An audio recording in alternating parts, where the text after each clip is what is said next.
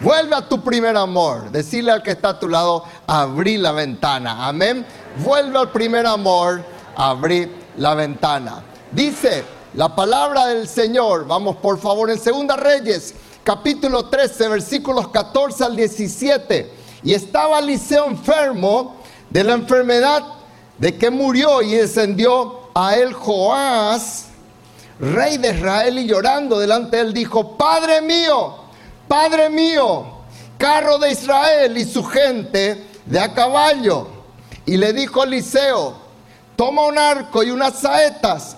Tomó él entonces un arco y unas saetas. Luego dijo Eliseo al rey de Israel, pon tu mano sobre el arco. Y puso él su mano sobre el arco. Entonces puso Eliseo sus manos sobre las manos del rey y dijo, abre la ventana que da al oriente.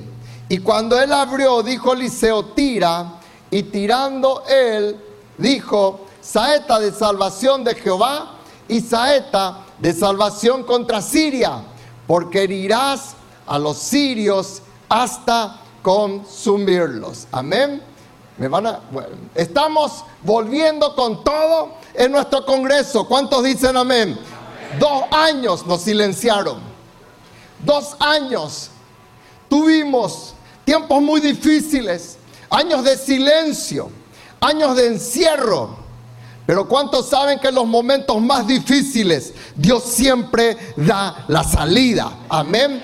Fiel es Dios que siempre nos da la salida. Y Dios nos ha dado la salida. Dios nos da la victoria para sus hijos. Y Dios nos trajo a este Congreso para que se abra una ventana, la ventana de poder volver a nuestro primer amor. Acompáñenme a ustedes, les voy a pedir por favor, entonces voy a estar un poquitito más tranquilo. Y en esta noche vamos a mirar un poquitito algo que siempre se levanta cuando nosotros queremos dar un paso. ¿Quién es Siria? Siria siempre ha venido para sacar la bendición en un sentido espiritual. Siria representa todo lo que el maligno quiere hacer para que pierdas tu conquista, para despojarte de la promesa. Siria representa qué cosa? Todo obstáculo para la conquista. Eso pasó contra Josué y eso pasó también en un momento determinado contra el mismísimo David. Por motivo de tiempo ya no vamos a leer, pero ahí ustedes tienen. Cada vez que vos y yo queremos dar pasos de conquista, Siria se levanta para decirnos, no, estos territorios vos no vas a conquistar, estos pasos vos no vas a dar, vos tenés que regredir, porque yo quiero avanzar. Hasta hoy en día está pasando eso en el Medio Oriente. Y vos y yo tenemos que tener un discernimiento espiritual, porque vos y yo no podemos quedarnos derrotados por un enemigo como es Siria, en un sentido espiritual. Y vamos a mirar un poquitito todo lo que estamos leyendo acá y vamos a traer también esto como un paralelismo y una enseñanza para nuestras vidas. Y mirar todo lo que pasó el rey Joás, todas las enseñanzas que sacamos también del profeta Eliseo y sacar una pregunta. ¿Para qué viniste a este congreso? ¿Sabes para qué viniste a este congreso? Me preguntaron ya allá afuera. Y yo le dije a la persona que estaba haciendo ahí un live, le dije, yo sé para qué vinimos a este congreso.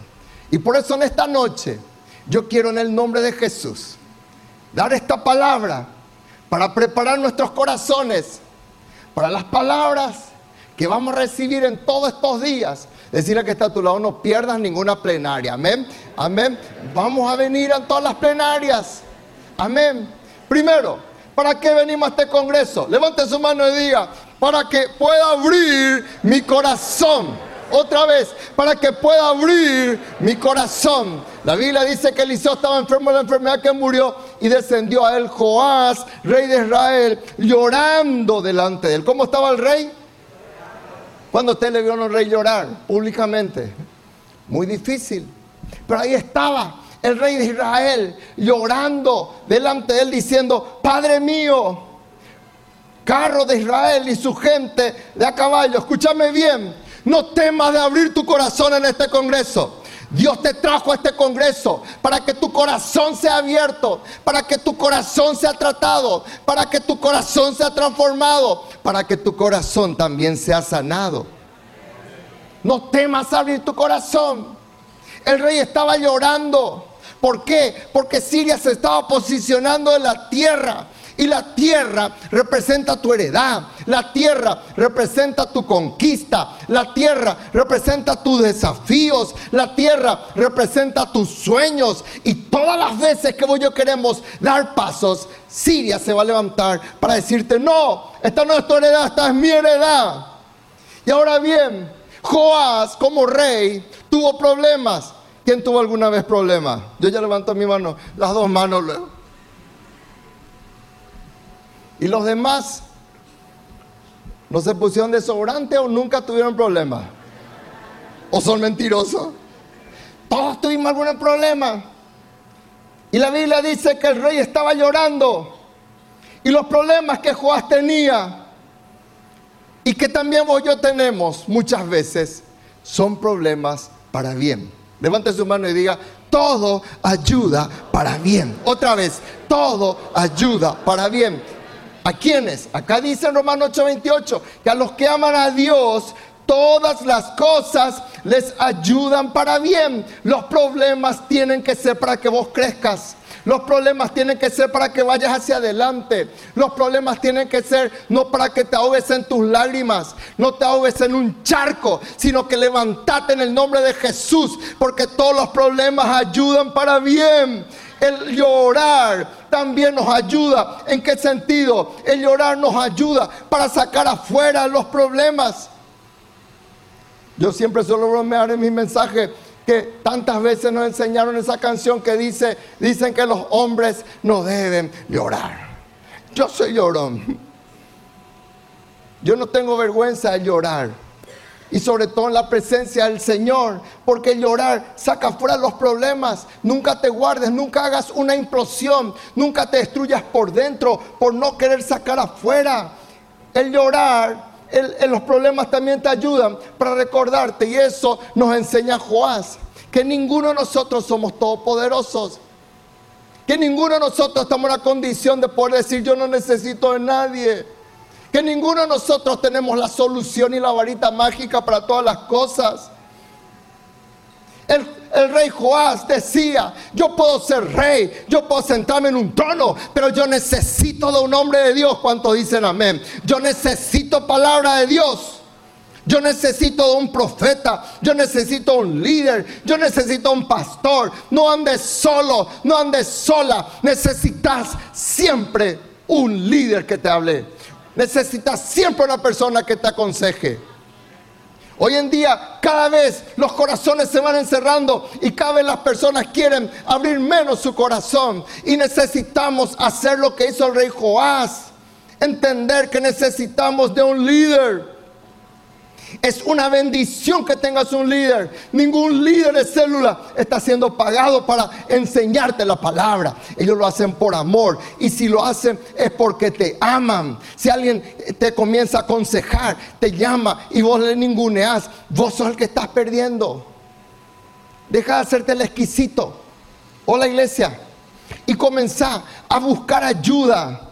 Joás nunca subestimó al profeta. Al contrario él le dijo, esto está pasando. Y conste que el profeta estaba enfermo, estaba débil. Y miren, es el amor del líder. El líder puede estar necesitado, el líder puede estar pasando necesidades, pero el líder está siempre dispuesto para escucharte porque te ama. Abre su casa. A veces le destruye sus cosas, pero ahí está el líder sonriendo, por dentro te quiere pegar, pero sonríe, porque te ama. Miren lo que dice en 2 Crónicas 20:20. Créete en Jehová vuestro Dios y va a estar seguro. Créete a sus profetas y va a ser prosperado. Mucha prosperidad y mucha bendición se ha trancado en tu vida porque andas solo, sola. Todos necesitamos de un líder. Todos necesitamos de alguien que nos hable. El rey lloraba porque pensaba que moría su esperanza. No solamente por el problema de Siria, él lloraba porque se daba cuenta que su pastor, su profeta, estaba muriendo. Él sabía que le sería quitado. Pero ¿cuántos saben que nosotros tenemos un Dios que no nos va a ser quitado? Levante su mano y diga, gracias Señor, porque yo puedo confiar en el Dios eterno. Y hoy quiero proclamar en el nombre de Jesús que vas a salir de este congreso con un corazón sano, con un corazón restaurado, con un corazón bendecido, con un corazón enseñable, con un corazón sano en el nombre de Cristo Jesús. Quiero proclamar que en este lugar está alguien mucho más poderoso que el profeta Eliseo, un Dios que es el Señor de los señores, el Señor que ha vencido la misma muerte, el Señor que está vivo, no actúes como si tu Dios estuviera muerto. Levántate en el nombre de Jesús, porque la tumba está vacía. Esa tumba no da tristeza, esa tumba es un lindo jardín hoy en día.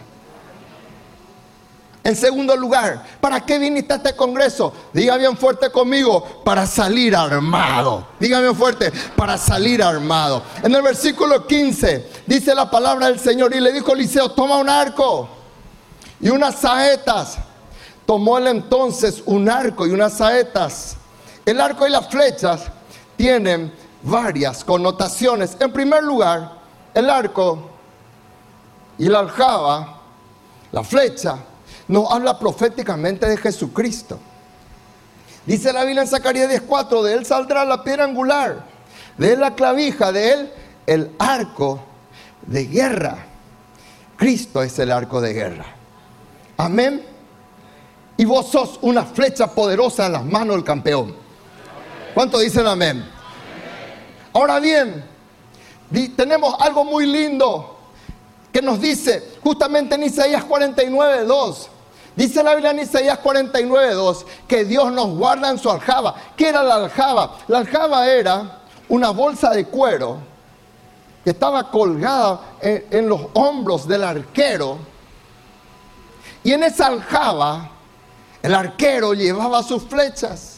Imagínate vos el privilegio que tenemos nosotros de saber que el Señor de los señores nos tiene en su aljaba. Hola iglesia, ¿dónde te tiene el Señor? El Señor te tiene en su saco de conquista. Él te tiene en esa bolsa de cuero en donde Él guarda las flechas. Y Él quiere lanzar, Él quiere usar tu vida para que esa flecha sea levantada, para que esa flecha sea extendida. Vos no fuiste llamado para quedarte en la aljaba del Señor, porque si vos y yo estamos miedosos, no queremos conquistar, esa flecha se queda en la aljaba. Porque la flecha es justamente para ir mucho más lejos de donde estamos geográficamente hablando. No te escapes de la aljaba del Señor. Permití que Él te lance para una gran conquista. Ahora bien, en segundo lugar, las flechas, el arco, la aljaba, nos habla de los valientes. Un versículo que los padres conocen. Salmo 127, 4 y 5, que como flechas en manos del valiente, así son los hijos habidos en la juventud. Feliz, feliz el hombre que llenó su aljaba de ellos, no será avergonzado cuando hablare con los enemigos de la en la puerta. Estas flechas representan a nuestros hijos. ¿Cuánto dicen amén? Papá, sacale a tu hijo de la aljaba. Soltale. ¿Cuánto dicen amén? Hola. ¿Mm? Deja que él vaya adelante. Deja que él crezca. Deja que él trabaje. Deja que él le sirva al Señor. Deja de sobreprotegerle a tu hijo. Tu hijo es como flecha en las manos del arquero. Y acá hay algo muy lindo. La historia cuenta que en aquel entonces el arco era de bronce y las flechas eran de hierro, no eran cualquier flecha. Hmm. Solamente los campeones de primera línea, algunos estaban catalogados, este puede llevar tres flechas, porque tenían que correr y tenían largas expediciones militares. Y solamente los más fuertes llevaban de repente cinco, llevaban de repente diez y otros llevaban doce flechas porque eran muy pesadas. Entonces requería mucha destreza. Tenían que estar adiestrados para eso. Y vos tenés que estar adiestrado para eso. Y Dios te quiere adiestrar. Miren Salmo 18, 34. Él adiestra mis manos para la batalla, para que pueda empezar. ¿Cuánto dicen amén? Con mis manos el arco de bronce. Y de repente vos y yo decimos, yo no tengo la fuerza, yo no tengo la sabiduría. Pero Dios viene y te dice, yo te voy a ayudar para que sostengas. No ese arco de qué? De plástico, no, ese arco de bronce para que puedas lanzar esa flecha. Amén. Vos fuiste llamado para tener fuerza y para proyectar y lanzar a tus hijos, a tus discípulos, lejos en el nombre de Jesús.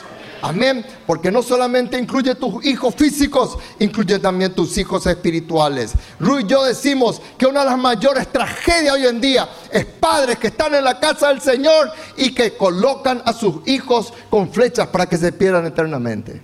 Eso no nos puede pasar.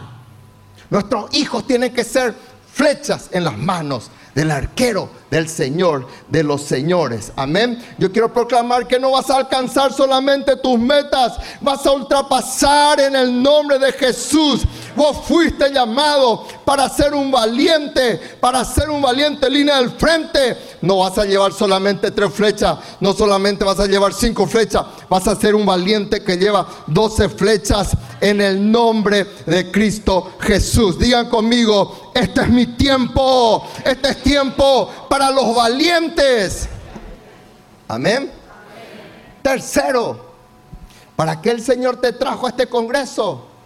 Levante su mano y diga, para echar sobre él toda mi ansiedad. Diga bien fuerte, para echar sobre él toda mi ansiedad. Eliseo le dijo al rey de Israel, pone tu mano, ¿dónde? Sobre el arco. Y el rey obediente puso su mano sobre el arco. Entonces, qué linda escena. ¿Pueden ver esta escena? El profeta poniendo las manos sobre las manos del rey. ¡Wow! ¡Qué tremendo! ¿Saben qué, hermano?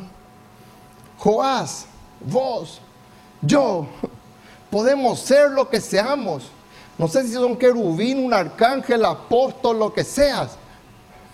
Pero vos y yo necesitamos siempre las manos de alguien encima.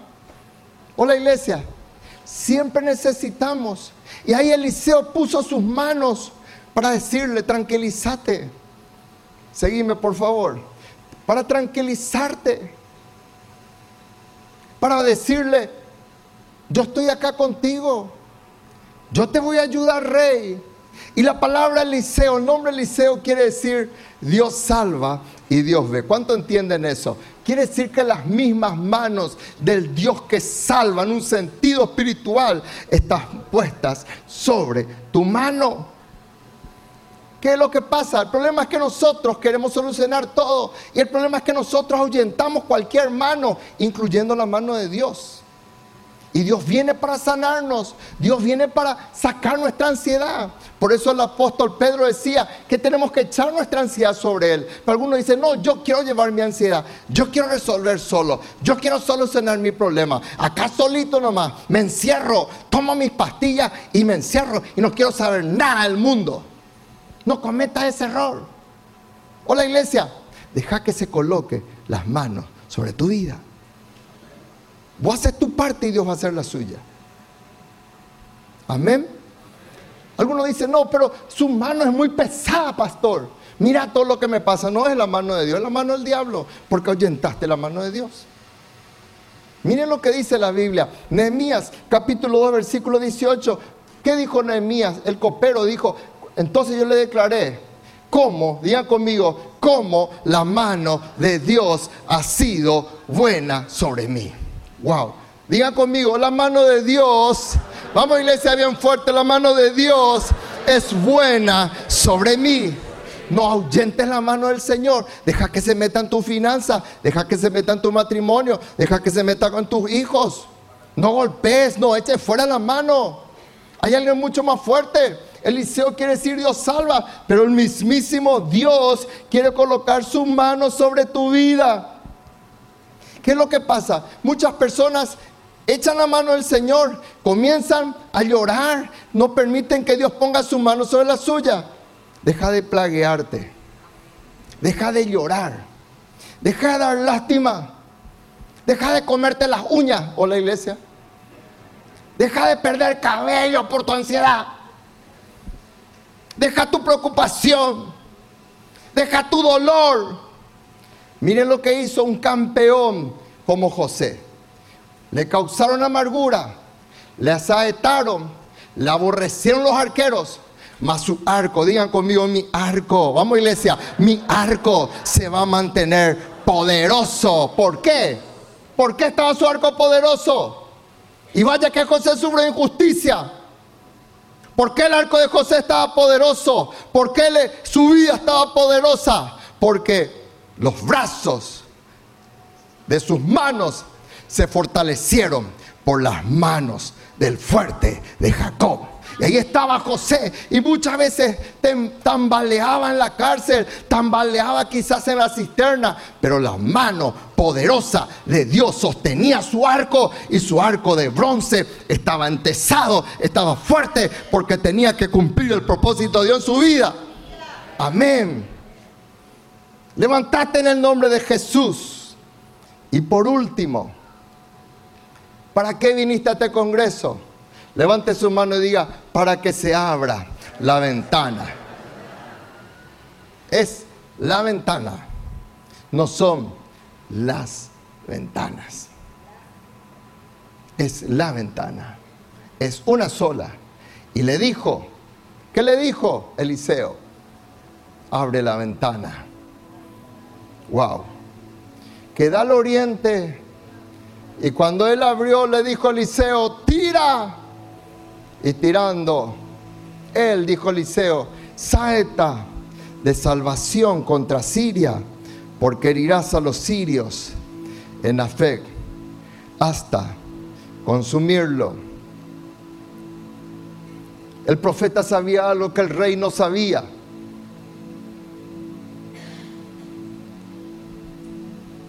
Porque por más doctos que seamos, siempre vamos a necesitar de un Eliseo que sabe algo más espiritualmente que yo. Joás no sabía que hay una ventana para abrir.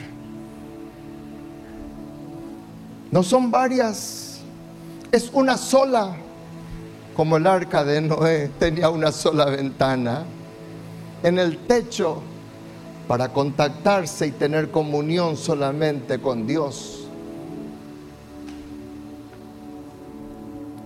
Dios te trajo para decirte, no desistas, no abandones,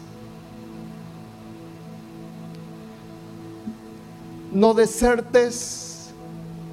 Hay una salida de parte de Dios. Hay una ventana abierta. No digas, es imposible ya. Quiero tirar mi arco. Quiero tirar mis flechas. Estoy tan desanimado por los sirios. Y Dios te dice en esta noche, abrí la ventana. Porque hay una salida. El apóstol Pablo decía que no hay ninguna tentación, ninguna prueba, ninguna dificultad que pasemos, que no tengamos ahí la salida de parte de Dios. Dios va a darnos juntamente la salida para que podamos soportar. ¿Qué tenés que hacer? Recuperar tu oriente, abrir la ventana, recuperar tu oriente por eso le dice el profeta, abre la ventana que da al oriente. Nunca, nunca pierdas tu oriente. El oriente es Jesucristo. ¿Qué es el oriente? El oriente es Jesucristo. Porque aquí que tinieblas cubrirán la tierra, oscuridad las naciones, mas sobre ti amanecerá. Aleluya. El oriente es donde sale el sol.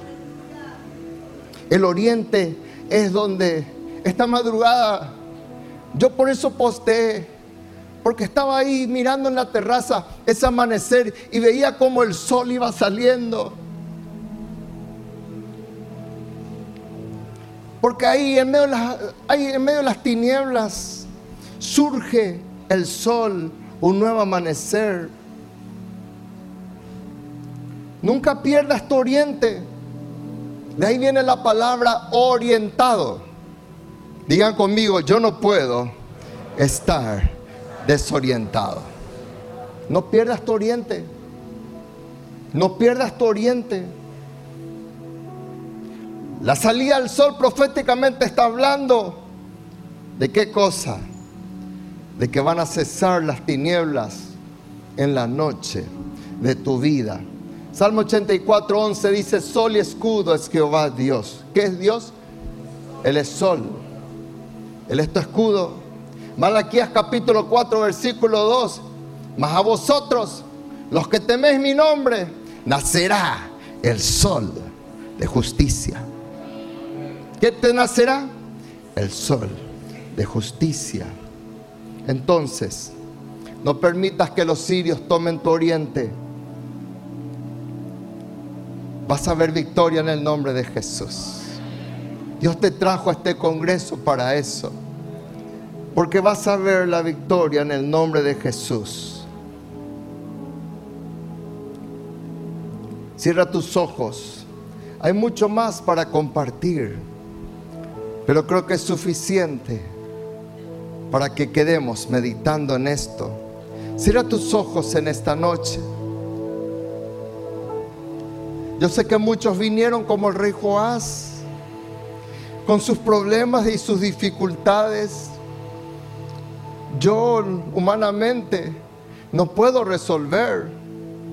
El profeta Eliseo humanamente tampoco podía resolver. Él hizo lo que hace un hombre de Dios. Le conduce al sol de justicia. Y en esta noche, habla con Dios un ratito. Y decirle, Señor, perdóname. Yo soy uno de los que quise desertar. Yo soy uno de los que me enojé. Yo soy uno de los que sigue con el corazón enfermo. Yo soy uno de los que estuve desorientado. Pero en esta noche yo voy a abrir mi ventana. El profeta le dijo, tira la flecha. Vas a volver a lanzar la flecha con fuerza. Dios confía en tu vida. Dios confía que en Él vas a hacer proezas. Levántate en el nombre de Jesús. Proyectate. No permitas que las lágrimas nublen tu visión. No permitas que las circunstancias maten tus sueños. No permitas que las dificultades anulen tu potencial. Porque en esos momentos difíciles es donde verás la mano de Dios moverse a tu favor. Y será tan grande la conquista. Joás venció esa es otra parte del mensaje. Joás venció a los sirios y tú también lo vencerás en el nombre de Jesús. Levanta tus manos en esta noche. Padre, en el nombre de Jesús. Gracias porque en ti hay victoria.